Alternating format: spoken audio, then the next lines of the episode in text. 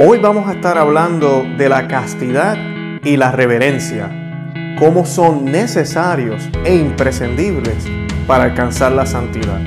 ¿Sabías que si no somos castos y no tenemos un amor profundo al Señor, reverencia, jamás podremos entrar al cielo?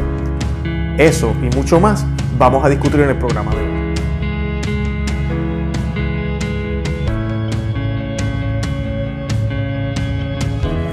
Bienvenidos a Conoce, Ama y Vive tu Fe. Este es el programa donde compartimos el Evangelio y profundizamos en las bellezas y riquezas de nuestra fe católica.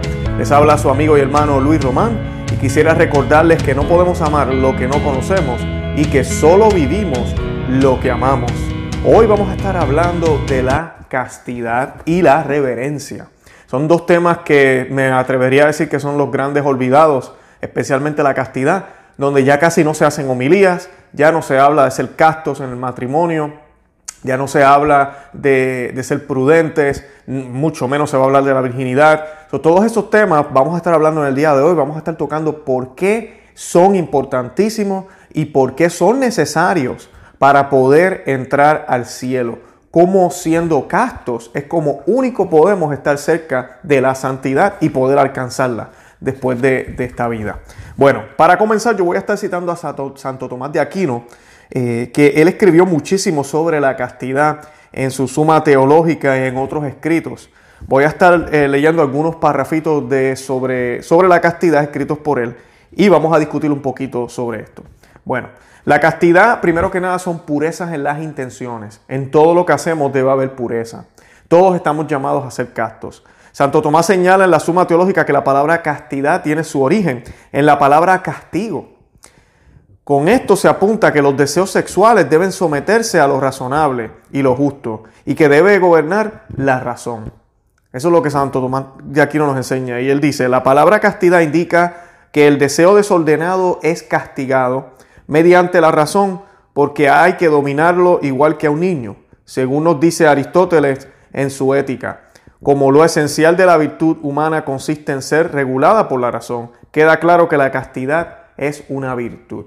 La castidad es la que regula esos deseos eh, sexuales descontrolados que tenemos por la naturaleza o por la concupiscencia, que es lo que así lo conocemos en la iglesia. Y son pasiones y deseos que no son pecados. Quiero aclarar eso, el que usted tenga esos deseos no son pecados. El problema es sucumbir a ellos y caer en esos deseos que son desordenados.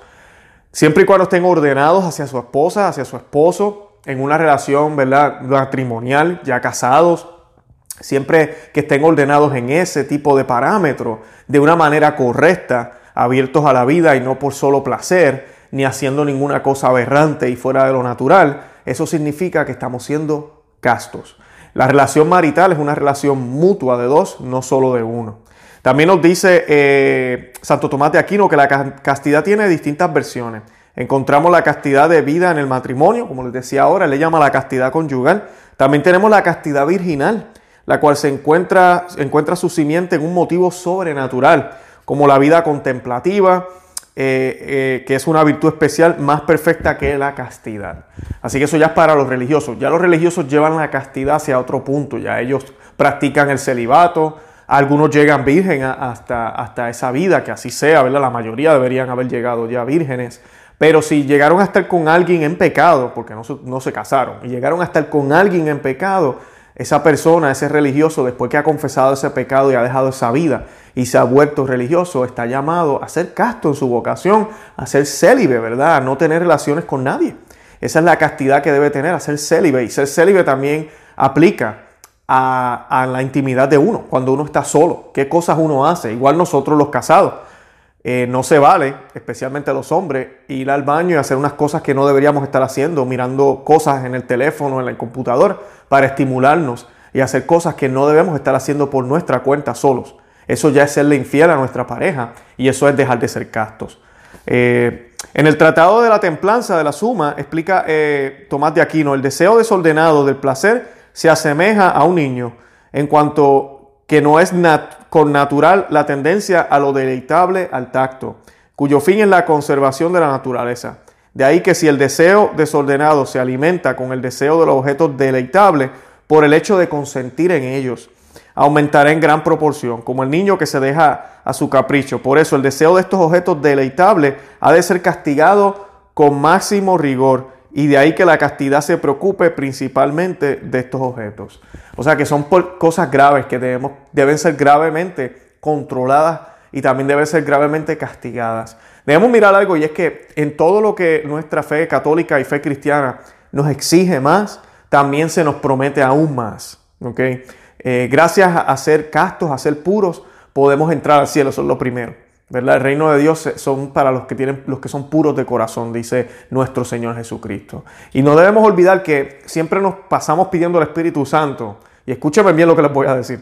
Tal vez usted está ahorita mismo teniendo tendencias a, ver pornografía, a ver cosas que no debería estar viendo, a hacerse cosas usted mismo. Y dama que me escucha también, usualmente son mayormente los hombres, pero si ustedes están en este tipo de camino y están estas tendencias, estas adicciones, porque no pueden controlarse, o usted tiene lujuria, o usted les infiere a su pareja, usted no puede estar con una sola persona. Eh, usted tiene que tener cuidado porque el Espíritu Santo no puede entrar en usted cuando usted practica esos pecados. ¿Me está escuchando bien? A veces nosotros pedimos el Espíritu Santo y pedimos la presencia de Dios en nuestras vidas y pedimos la ayuda, pero nosotros mismos la bloqueamos. Hay tres cosas que impiden que el Espíritu Santo pueda llegar a nosotros y nosotros grabamos también un programa sobre eso. Voy a dejar el enlace en las notas de este podcast o los que nos ven en video en YouTube, voy a dejar el, enlace ahí. Pero hay tres cosas que impiden esto. Primero es la soberbia. Yo creo que me lo sé todo, la falta de humildad. El Espíritu Santo no puede entrar ahí. Segundo es el materialismo, esos apegos a las cosas materiales. Si yo tengo mi mente puesta en lo que está aquí abajo y no estoy pensando en lo de allá arriba, el Espíritu Santo no va a entrar. Porque el Espíritu Santo lo que busca es mi santidad. Lo que busca es que yo pueda llegar a donde está Él, que es en el más allá, ¿verdad? Después de esta vida. Y tercero son las impurezas las impurezas. Si andamos impuros, nuestro cuerpo está manchado porque desordenadamente hemos dispuesto de las cosas naturales, entonces vamos a tener problemas. No vamos a poder recibir plenamente el Espíritu Santo. Algo importante que me gusta mencionar es que el placer no es malo. También hicimos un programa sobre eso. El placer no es malo. Y voy a colocar el enlace en las notas de este programa. El placer de por sí fue creado por Dios. Y el placer es parte de ese, de ese momento y de esa circunstancia que el Señor quiso regalarnos en el seno del matrimonio, que es la sexualidad, que es algo hermoso, es algo precioso. Pero el placer se hizo para estimularnos, para motivarnos a hacer eso, pero ordenadamente. Es el igual que el comer. Cuando usted come, usted tiene placer y no hay nada de malo en eso. Pero si usted se vuelve loco comiendo y comiendo y comiendo y llega a caer hasta el punto de, querer hasta vomitar para poder comer más o sigue buscando cosas para seguir alimentándose más y más y más y más porque lo que quiere es simplemente probar la comida. Usted realmente no quiere, no tiene hambre. Usted cayó en la gula, es un pecado y es porque lo hace por el placer, no lo está haciendo por, para lo que fue hecho, que es para alimentarse. Y así es en todo en la vida. Eh, también en la sexualidad es exactamente lo mismo. El Señor le dio placer porque imagínense en que doliera. Imagínense en que diera dolor hacer, eh, el poder tener relaciones con una persona, ¿verdad? con nuestra esposa, con nuestros esposos, el poder tener intimidad. No hubiera niños. La gente se abstuviera todo el tiempo porque es que eso duele, eso duele, yo no quiero hacerlo. Eso es todo lo contrario. El Señor hizo placentero para que lo hagamos, porque quiere que nos multipliquemos. ¿verdad? Y, no, y, llenemos la tierra de, nosotros, de los humanos, pero Él no desea que abusemos de eso. Y ahí es donde entra la castidad. La castidad castiga esos deseos impuros, como nos explica también Santo Tomás de Aquino. Y el vicio opuesto a la castidad es la lujuria, que impide la rectitud de los deseos. Es propio de la lujuria incumplir el orden y moderación que la razón exige en los actos sexuales. Es pecado porque cuanto más necesaria es una cosa, tanto más necesario es guardar en ella el orden de la razón, y por consiguiente más pecado habrá en la transgresión de dicho orden en ella. El acto sexual es muy necesario para el bien común que consiste en la conservación del género humano. Por eso debe guardarse de manera especial de esta materia el orden de la razón y consiguiente, si se hace algo en contra de lo que la razón ordena, será vicioso.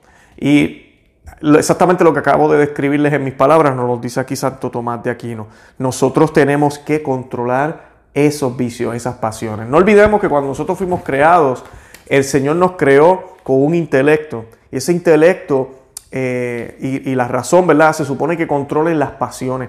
Eso, el, el intelecto, la razón debe estar ordenado a Dios. Y al estar ordenado a Dios puede controlar las pasiones, que controlan nuestras acciones, que controlan nuestra vida. Entonces estaríamos viviendo en gracia todo el tiempo. El ejemplo perfecto de esto fue Jesucristo nuestro Señor, ¿verdad? Siendo hombre, porque Él fue hombre 100%, y la Santísima Virgen María. Controlaron todo, su vida fue perfecta. En términos de castidad, San José. San José fue un hombre casto, que estando casado, ¿ok? Se hizo casto para poder ser el Padre de Dios hecho hombre y para cuidar de la Madre de Dios. Imagínense qué, qué, lugar privilegiado tuvo José, pero tuvo que hacer ese sacrificio de no tener una familia común y corriente como cualquier otro la quiere tener, para entonces poder ofrecerse a Dios. Además de que la tradición nos dice que de por sí ya de joven San José ya había hecho votos de castidad eh, con la Virgen María antes de casarse, eso es tradición, eso no es dogma, pero, pero vemos el ejemplo de que cuando tenemos un, un fin que trasciende de, de nuestro ser, que va más allá de lo que somos aquí en la tierra, estamos dispuestos a hacer lo que sea. Y es que así debe ser. El dejar de hacer algo que tal vez no es ni malo.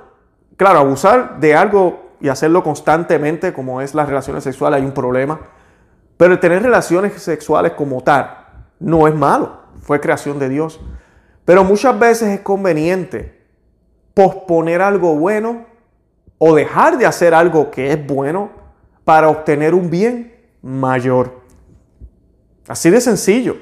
Muchas veces es mejor dejar de hacer algo bueno en algunas situaciones o dejar de hacer eso que es bueno, ¿verdad? Para obtener un mejor, un bien mayor. Como por ejemplo es el ayuno. Usted y yo hacemos ayuno los viernes o hacemos ayuno en cuaresma. Comer no es malo, pero estamos dejando de hacer un bien para obtener un bien mayor, porque ayunando yo puedo desarrollar la templanza, puedo desarrollar mi autocontrol, puedo mantener mi oración, me recuerdo a mí mismo de que soy débil, eh, pienso en el Señor cada vez que mi estómago, ¿verdad? Lo siento que está vacío, todo eso.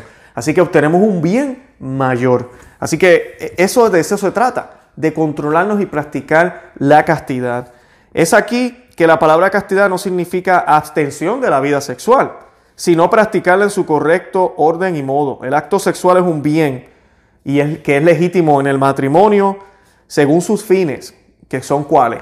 La procreación. Y aquí entonces caen los anticonceptivos, amiga que me escuchas.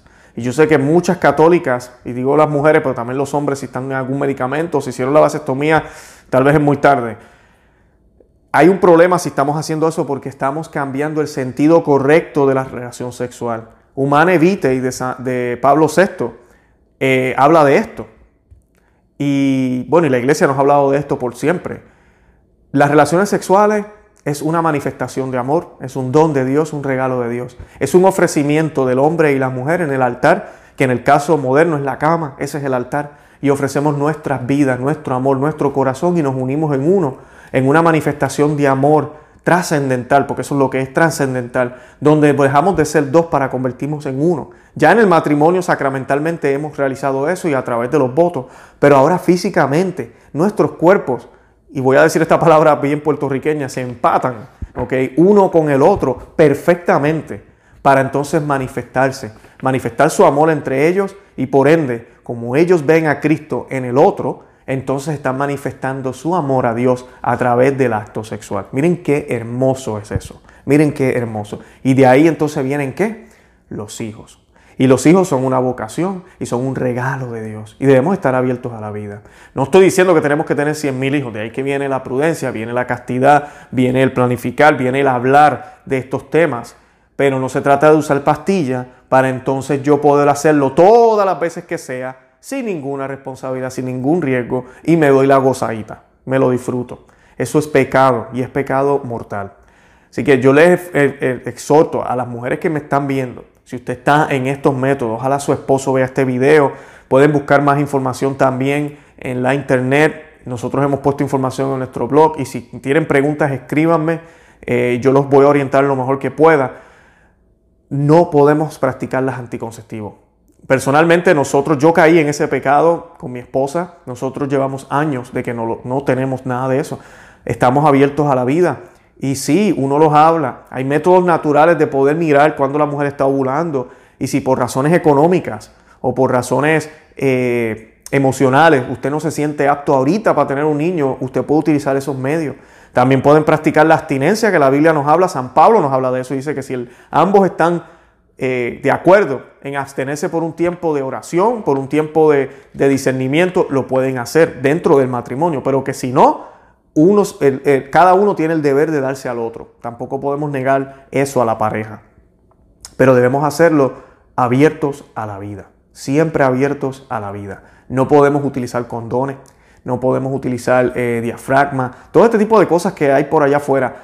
La mujer no debería operarse, eso es una mutilación, así lo considera la iglesia. Usted se está mutilando el cuerpo, su cuerpo es perfecto y es fértil. Usted sabe cuántas mujeres hay allá afuera que no pueden tener hijos. Entonces usted va, tiene dos hijos, ya no aguanta más y se opera. Y se corta yo no sé qué cosa, se quita yo no sé qué cosa, se amarran yo no sé qué cosa y ahora ya no tengo más hijos. No, no debe ser así. Hay que tener mucho cuidado porque eso atenta contra lo que el Señor te ha regalado, que es ese don de ser mamá. Así que tengamos mucho cuidado con eso y tratemos de hacer los cambios que podamos hacer para que entonces podamos vivir una vida plena, una vida, una vida en gracia. eso es sobre la castidad y lo que Tomate Aquino nos, nos, ah, dice.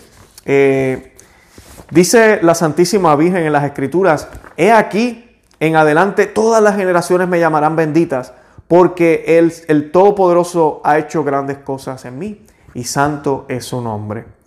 Eh, nosotros en las letanías que le rezamos a la Señora de Loreto, se reza a la Santísima Virgen que ruegue por nosotros y se le llama la más pura y la más casta. La perfecta inmaculada, eh, se le dice a ella, la perfecta inmaculada pureza de la bendita Virgen María, tanto en cuerpo como en alma.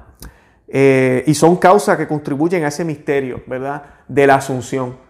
Como su cuerpo era casto, estaba limpio de cualquier cosa impura, subió al cielo, fue ascendido al cielo por Jesucristo. ¿Por qué? Porque nada impuro puede entrar al cielo. Tengamos eso en cuenta porque eso está en el libro de Apocalipsis. Nada impuro puede entrar al cielo. O sea que como les decía al principio, necesitamos la ayuda de la Santísima Virgen para que podamos manejar este tópico de manera adecuada y para que podamos entender qué es lo que nos está pidiendo nuestro Señor Jesucristo. Y para que entendamos cuán importante para Él es nuestra alma y nuestra vida. Ningún ser humano puede ser bueno o verdaderamente feliz sin castidad. Escúchenme bien, ningún hombre puede ser bueno o puede ser realmente feliz sin castidad. Primero, si uno no es casto, dice, robar a cualquier ser humano de castidad le quita su autoestima y su deseo de rezar. No es de extrañar que el diablo le guste comenzar las tentaciones y acciones impuras. Y es muy cierto, cuando uno está en esa vida, yo estuve en ese problema también de estar viendo cosas en el teléfono que no debería estar viendo, en la computadora, cuando más joven. Y mira, cuando tú estás envuelto en esas cosas, primero eso se vuelve prioridad es como que uno está buscando un momento para poder estar mirando cosas que no debe estar mirando. Y usted, usted se cree que cuando uno está en eso, a usted le dan ganas de orar. No. Y a la misma vez es un sentimiento de culpa, porque usted hace eso y al final cuando termina usted se siente mal, porque usted sabe que está mal, pero no lo puede dejar. O sea que nuestra autoestima va por el suelo, va por el piso. Igual hombres casados que tal vez practiquen este tipo de cosas, están mirando eh, pornografía y masturbándose. Lo mismo, yo sé que se sienten mal, se sienten infieles, además de que la mujer está un día ahí, ella quiere hacer, quiere tener un momento con usted, se pone bonita, elegante y usted no tiene ni deseos. Por varias razones. La primera, usted está ya mal acostumbrando su cuerpo a autoestimularse. So, ahora usted no va a tener ningún deseo a que el cuerpo de una dama lo estimule a usted. Segundo, su mente está distorsionada y ahora la manera en que ve y percibe el sexo femenino, y esto aplica también para la mujer que tal vez ve pornografía, cómo percibe el sexo masculino es diferente. ahora yo necesito ver el cuerpo entero para poder estimularme, mientras que cuando estamos haciendo el amor estamos tan juntos que yo no puedo ver el cuerpo entero de mi, de mi esposa y si está la luz apagada mucho menos. Así que ahora ya no me estimulo con ella. Tengo que tener el teléfono para poder ver una mujer entera y completa. Lo otro es la fantasía, estos cuerpos perfectos que presentan en estos medios, ¿verdad? Nos permiten supuestamente vivir una fantasía, se nos olvidan que son actores que están siendo pagados y debemos orar por el alma de esas personas. que, que realmente no están viviendo ese momento. Eso simplemente es actuación. Pero para nosotros es muy real y muy verídico. Y así lo vivimos y así mismo pecamos. Es bien real el pecado. Así que eso afecta a mi relación marital, por ende afecta a mi felicidad. Yo no me siento ahora el hombre que debería ser y ella tampoco se siente la mujer que debería ser. Mi esposa no está satisfecha con mi relación, mi esposo no está satisfecho conmigo tampoco porque yo no lo miro. Empezamos a tener expectativas falsas porque este tipo de pornografía, de lujuria, de documentos y de películas que no deberíamos estar viendo presentan una manera errada y distorsionada de lo que debería ser el sexo. Y ahí caemos con todas estas locas posiciones y estos juguetes, hasta invitar personas a la cama, eh, invitar eh, a utilizar artefactos y cosas que no se deberían usar. Entonces, cuando yo quiero tener una relación normal, como Dios la hizo, no es suficiente ya no me satisface, quiero experimentar. Y de ahí es que las mujeres o hombres se escandalizan cuando su pareja les pide algo que ellos se quedan como que, ¿cómo? ¿Que tú quieres que yo haga qué? ¿Que tú quieres que me ponga así? ¿Que tú quieres que me coloque esto acá? Ya, ese es el problema. Y es el demonio destruyéndote a ti y destruyendo a los tuyos. Ten eso en cuenta. Déjalo ya. bloquea el teléfono. Eh, tíralo ve a la confesión, confiesa ese pecado, no, que no te dé vergüenza frente al sacerdote decirle las barbaridades que has hecho con, tu intimidad. Y vas a ver cómo vas a empezar a, a, adquirir esa felicidad que te ha sido robada por parte del demonio. También la castidad está profundamente conectada con la reverencia. Este es el segundo tema de hoy. Estamos hablando de la castidad y la reverencia como medio seguro para eh, alcanzar la santidad. Y especialmente esa reverencia, ¿verdad? Nos la roba cuando no tenemos la castidad. Está, está conectada profundamente porque nosotros debemos ser castos, pero también debemos ser reverentes con nuestro cuerpo, ¿ok? Con nuestro cuerpo, que debemos mantenerlo limpio y debemos mantener nuestra alma pura. Por lo tanto, para permanecer verdaderamente castos, es de gran ayuda entender la conexión entre la castidad y la reverencia. Yo creo que eso es lo que no entendemos. Yo creo que por eso es que muchos católicos no son castos hoy en día, porque no entienden cuál es la conexión entre las dos. La reverencia es el respeto apropiado mezclado con amor y asombro. Escuchen, la reverencia es el respeto apropiado mezclado con amor y asombro, incluso, incluso con un poco de miedo, ¿ok? Pero es un miedo eh, saludable en cuanto a una persona, que puede ser Dios, en cuanto a un lugar o cosa sagrada. Es el sentimiento que experimenta el católico cuando se arrodilla para recibir la Santa Comunión. Es uno de los más altos sentimientos humanos que podemos sentir y que podemos presenciar. San Pablo dice en, en Hebreos 5.7, el cual, habiendo ofrecido en los días de su vida mortal ruegos y súplicas con poderoso clamor y lágrimas al que podía salvarle de la muerte, fue escuchado por su actitud reverente.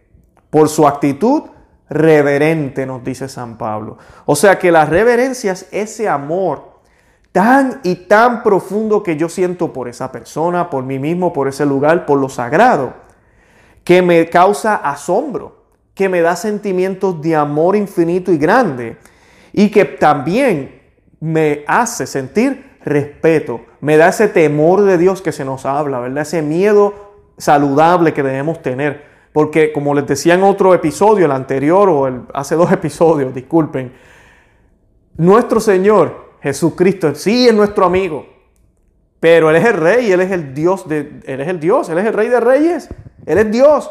So, mi relación con Él no puede ser como cualquier otra.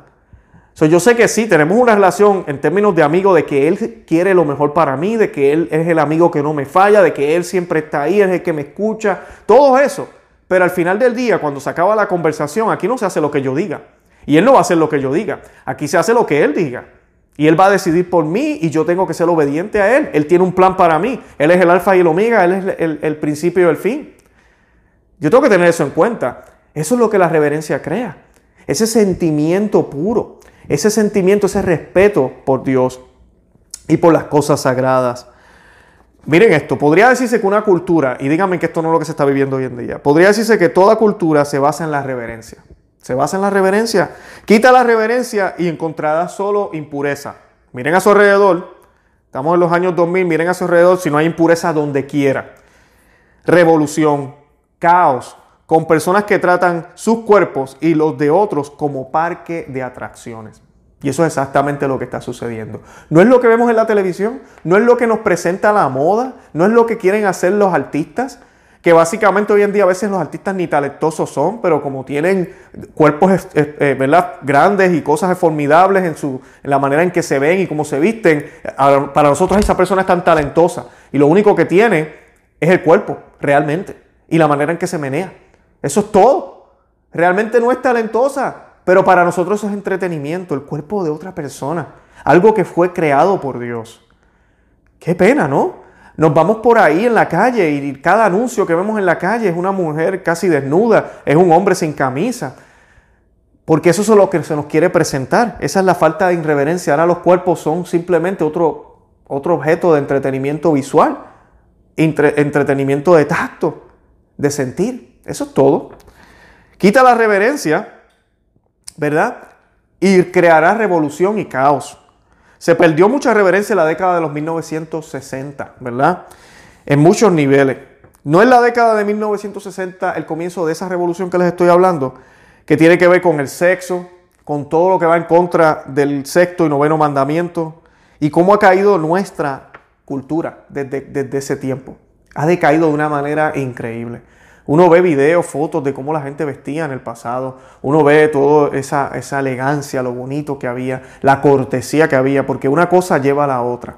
Quita la reverencia y entonces se pierde el respeto, se pierde la castidad, se pierde la amabilidad, se pierde el respeto a todo.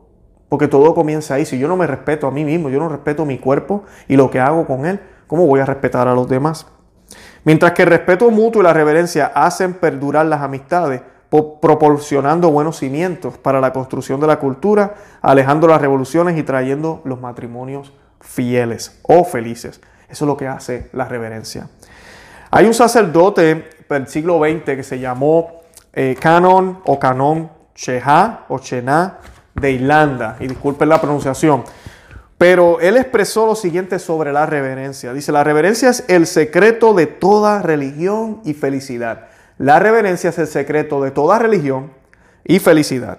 Sin reverencia no hay fe. Sin reverencia no hay esperanza. Sin reverencia no hay amor. La reverencia es el motivo de cada uno de los mandamientos del Sinaí. Es básicamente la reverencia a Dios, reverencia a nuestro prójimo, reverencia a uno mismo. La humildad se funda en ella. La, la piedad es conservada por ella. La pureza encuentra en ella su escudo y espada. La reverencia por Dios y todo lo que está asociado con Él, sus ministros, su templo, sus servicios, eso es religión. Reverencia por nuestro prójimo, sus bienes, su persona, sus bienes, sus muebles, eso es honestidad. Reverencia por nosotros mismos, cuerpos limpios y almas puras, eso es castidad. ¿Ven la relación? O sea que si yo no tengo reverencia, ese amor genuino, ese amor tan y tan y tan adentro de mí que me lleva a hacer cosas que están dispuestas inclusive a dejar lo mío para dar para el otro, a sacrificarme a mí mismo para entregarme al otro. Sin esa reverencia yo no voy a hacer casto jamás. Jamás. Porque si yo me dejo llevar por las pasiones, entonces no voy a hacer casto. Cuando yo tengo esos deseos de felicidad, yo quiero estar con alguien, yo quiero hacer tal cosa, y me doy cuenta, no, pero yo amo a esta persona, yo la respeto. Mi cuerpo es templo del Espíritu Santo, yo me respeto a mí mismo. Yo tengo tanta reverencia por mí mismo que tengo mucho cuidado qué es lo que hago con mi cuerpo. Inclusive ahí empiezan entonces ya las demás la modestia, cómo me visto, cómo me expreso, cómo hablo, eh, todo lo que hago en el día, lo que hago en la mañana. Soy meticuloso cada minuto en cómo me expreso y cómo me manejo, hasta cómo camino tal vez. Todo eso, porque quiero ser digno y quiero ser un regalo para el mundo y especialmente para Dios. Y eso es lo que la reverencia hace. Como decía aquí, ¿verdad? Reverencia por nosotros mismos eso es castidad. Reverencia por nuestro prójimo, eso es honestidad. ¿Verdad? E, esa es la, conexión. Es ese verdadero amor que debemos tener. ¿Por qué debemos reverenciarnos a nosotros mismos? La reverencia se le da a Dios, ¿verdad? Sabemos del temor de Dios y hay que dársela siempre en todo lo sagrado. Por eso aquí en este programa han escuchado cien mil veces, yo les hablo de posturas, les hablo de reverencia, de recibir la comunión de rodillas, de no recibirla en la boca, de hacer la cruz adecuadamente. Y mucha gente dirá, eso son cosas exteriores. No, eso no son cosas exteriores, eso son cosas que se expresan exteriormente, que están mostrando lo que hay dentro de mí. Y para aquellos que piensan que lo de afuera no importa, yo te hago la siguiente pregunta. ¿Será que no es suficiente lo que hay en tu corazón para poder expresarlo exteriormente. Así de sencillo. Porque ahorita mismo todo, cada vez que caemos en el pecado, es simplemente falta de amor. Así de sencillo. No tuvimos suficiente amor en nuestro corazón para que nos diera fuerza para no caer en ese enojo, para no caer en ese acto de lujuria, para no caer en ese acto deshonesto, para dejar de hacer oración. No tuvimos suficiente amor, ¿verdad? Y dejamos de leer la Biblia y dejamos de hacer el rosario. Eso es la reverencia, de eso se trata. So, si mi amor es inmenso y tan grande por Dios, cuando yo entre a una iglesia católica, mis rodillas se van a doblar y van a saludar al rey como tiene que ser. Cuando yo vea la Santa Hostia al frente mío, yo voy a querer doblar rodillas.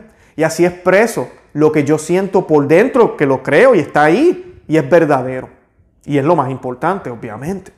Porque no es lo que sale de lo que entra de afuera, sino lo que sale de adentro. Pero lo que sale se ve. El apóstol Santiago nos decía, muéstrame tus obras, ¿verdad? Pregúntame sobre mi fe y yo te mostraré mis obras. La fe se confirma con las obras. Ah, es bien fácil decir, yo te amo, yo te amo, pero yo nunca te abrazo, yo nunca te ayudo, yo nunca te ayudo a limpiar la casa, yo no te ayudo a lavar los platos, yo no te ayudo con la tarea. Yo no te ayudo en cualquier cosa que necesites, no te escucho, nunca estoy ahí. Ah, si cualquiera ama. No, se trata de cosas exteriores. Y esas cosas exteriores son consecuencia de lo que yo llevo interiormente.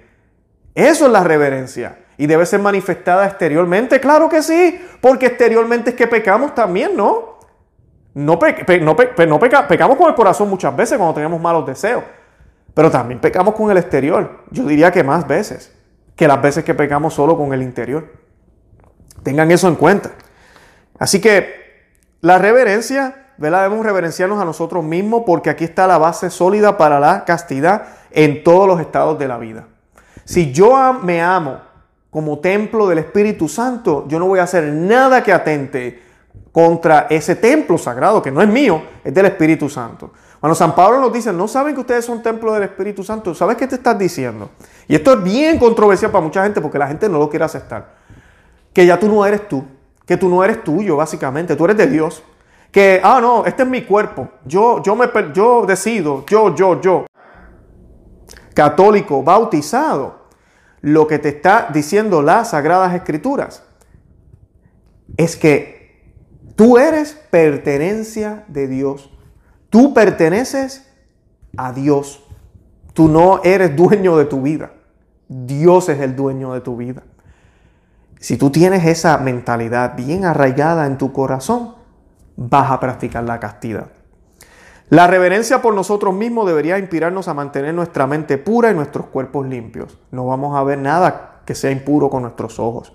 Y no estoy hablando solo de pornografía. Allá afuera hay muchísimos eh, shows o series de televisión, películas que enseñan cosas que no están bien. No apoyemos ese tipo de, contenido, no podemos. Música con nuestros oídos, que habla de infidelidad, que habla de lujuria, que habla cosas que no deberíamos estar escuchando. Tampoco. Nos ponemos a leer eh, chismes, nos ponemos a leer eh, cosas que no deberíamos estar leyendo. Lo mismo. Todo eso con nuestras parejas, con nuestras personas. Salen cosas, palabras de amor o salen insultos. Siempre insultos y criticando a la persona. Esas son las tipos de actitudes, así que podemos ser reverentes con nosotros mismos. La reverencia por cualquier otro ser humano que nos encontremos debería inspirarnos a nunca hacer nada que pueda mancillar su mente o cuerpo y hacer todo lo que esté a nuestro alcance para ayudarlo a mantener su mente pura y cuerpo limpio. Aplica también al prójimo. No decimos a veces cuando escuchamos sobre algún abuso, ningún ser humano que se respete a sí mismo haría tal cosa. Y se dice, ¿no? Es como que la verdad está ahí, pero no la seguimos. Sabemos que es que cualquier persona que se respete a sí mismo no haría tal cosa. Para resumir en forma de principio, podríamos decir que mi modestia, mi castidad, atraiga a todos los que yo conozco para adorar, para venerar al mismo Dios trino que habita en mí. Queremos evangelizar. Queremos que otros sigan al Dios que nosotros conocemos. A veces yo sé que compartimos estos videos, compartimos los podcasts, le, vamos a otros canales y también vemos videos, leemos, le hablamos a tal persona de la Biblia, pero solo con mi modestia, con mi castidad y la manera en que yo venero y adoro a mi Dios, vamos a atraer personas hacia Él. Esa es la, la primera. Después de eso vienen las palabras. Bienaventurados los limpios de corazón, porque ellos verán a Dios. Lo dijo Jesucristo.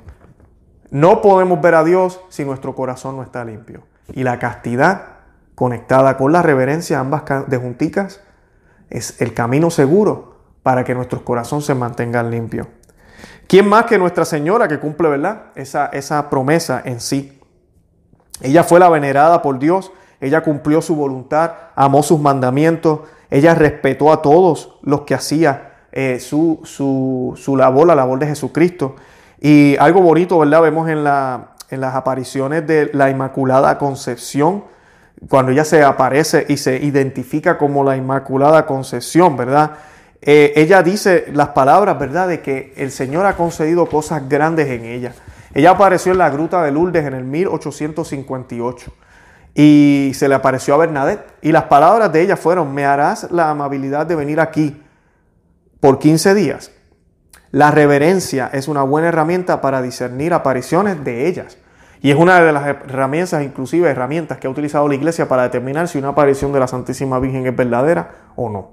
Cuando hay falta de reverencia en un lugar, se podrá sentir el Espíritu Santo, se podrá sentir bonito, aquí hay una paz. Es más, pueden haber sanaciones, Dios es fiel. Sanaciones hay hasta en la iglesia, aquí en la parroquia. No tenemos que ir a un lugar donde supuestamente desapareció la Virgen. Y, oh, ahí sí hay sanaciones. Dios es fiel. Pero si no hay reverencia, la iglesia ya pone un poquito de cautela y dice, espérate un momento. Porque donde quiera que la Virgen ha estado, pues obviamente ya es la castidad pura. Ha habido reverencia.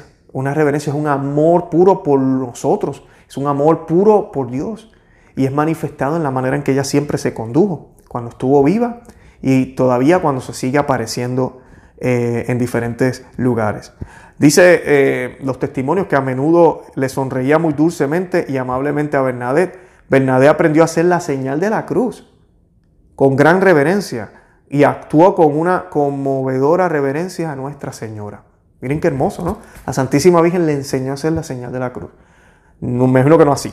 Bien hecho. en la decimocuarta aparición, Nuestra Señora no apareció en la primera visita de Bernadette. Y nos dicen la razón después de que ella apareció más tarde en el día. No me viste esta mañana porque había algunas personas allí que deseaban ver lo que tú parece, lo que tú pareces mi presencia y no lo merecen. Pasaron la noche en la gruta y lo deshonraron. Irreverencia mancharon la gruta, no respetaron a Bernadette y debido a su reverencia, debido a su reverencia y corazón puro, Nuestra Señora finalmente dijo de una manera muy reverente quién es ella. Soy la Inmaculada Concepción, usando el directo, el dialecto local para honrar a la vidente y su cultura, ¿verdad? Así que aprendamos a imitar la reverencia hacia Dios. Y, la reverencia a Dios, a los demás y a nosotros mismos, como la practicó ¿verdad? la Santísima Virgen. Y ella nos ayudará a practicar la castidad que estamos todos llamados a hacer en nuestras vidas, independientemente el estado de vida que estemos ahora y la vocación que nos tocó vivir. Ella nos ayudará a construir familias fuertes, matrimonios sagrados y renovar la cultura cristiana que tan mal se encuentra ahorita mismo. Y entonces nosotros también seremos bendecidos y limpios de corazón y algún día podremos estar en compañía de Dios al lado de ella. Que ojalá así sea. De verdad que los amo en el amor de Cristo. Les invito a que visiten nuestro blog, conoce, ama y vive tu fe.com, que visiten nuestro canal en YouTube.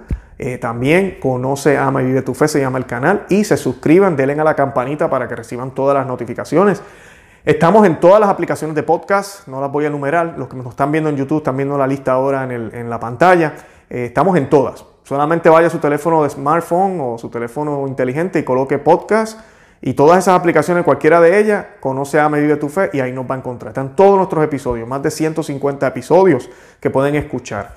Y en video tenemos ya sobre 100 también, eh, que también pueden ver. Pueden comenzar desde el principio, pueden ir al medio, cualquier tema que quieran ver, eh, están bienvenidos. También estamos en Facebook, Instagram y Twitter para que no se pierdan ninguno de nuestro contenido. Y también estamos enviando todo nuestro contenido por WhatsApp. Eh, la idea de enviarlo por WhatsApp es que algunas personas se nos han acercado y nos han dicho que no reciben todos los alertas en Facebook o en YouTube y a veces estos algoritmos funcionan diferentes. So, hemos decidido crear este grupo de WhatsApp. Si usted está interesado en recibir los enlaces, pues vaya a las notas de este programa y ahí está el enlace y se une al grupo. También estamos en, regalando el libro Maná de Aliento para el Cristiano, eh, que es, un, es una guía para el desánimo que hemos escrito para ustedes. Si quisieran recibir ese libro gratis, yo le puedo enviar una copia PDF eh, a través de email. Lo único que necesito es que vaya al enlace también que está en las notas y pueda colocar eso. Aquí debajo también tenemos algunos uh, otros programas que pueden darle clic y poder ver para poder abundar más en el tema. Si tienen alguna pregunta, quieren añadirle al tema, déjenme saber y pues con mucho gusto podemos hacer una segunda parte de este tema que casi nadie habla, ¿verdad? Sobre la castidad y la reverencia. De verdad que una vez más los amo en el amor de Cristo, compartan el video y Santa María, ora pro nobis.